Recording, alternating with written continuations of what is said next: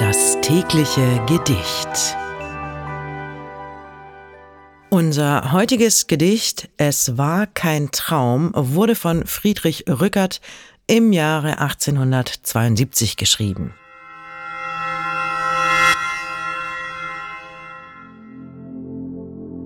Es war kein Traum, ich muss mir's immer wieder sagen und glaub es kaum, so traumhaft hat es sich zerschlagen. Es war kein Traum, ich hab in schönern Sommertagen in diesem Raum die Ros an meiner Brust getragen. Das war Es war kein Traum von Friedrich Rückert.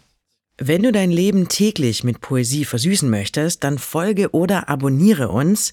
Das tägliche Gedicht ist eine Produktion von Bose Park Productions. Mein Name ist Miki Sitsch und ich sag bis morgen. Und falls du diese Folge gerade bei Spotify hörst, du kannst jetzt eine Bewertung für den Podcast dalassen und auch die Glocke aktivieren, um keine Folge zu verpassen. Das tägliche Gedicht. Bose Park Original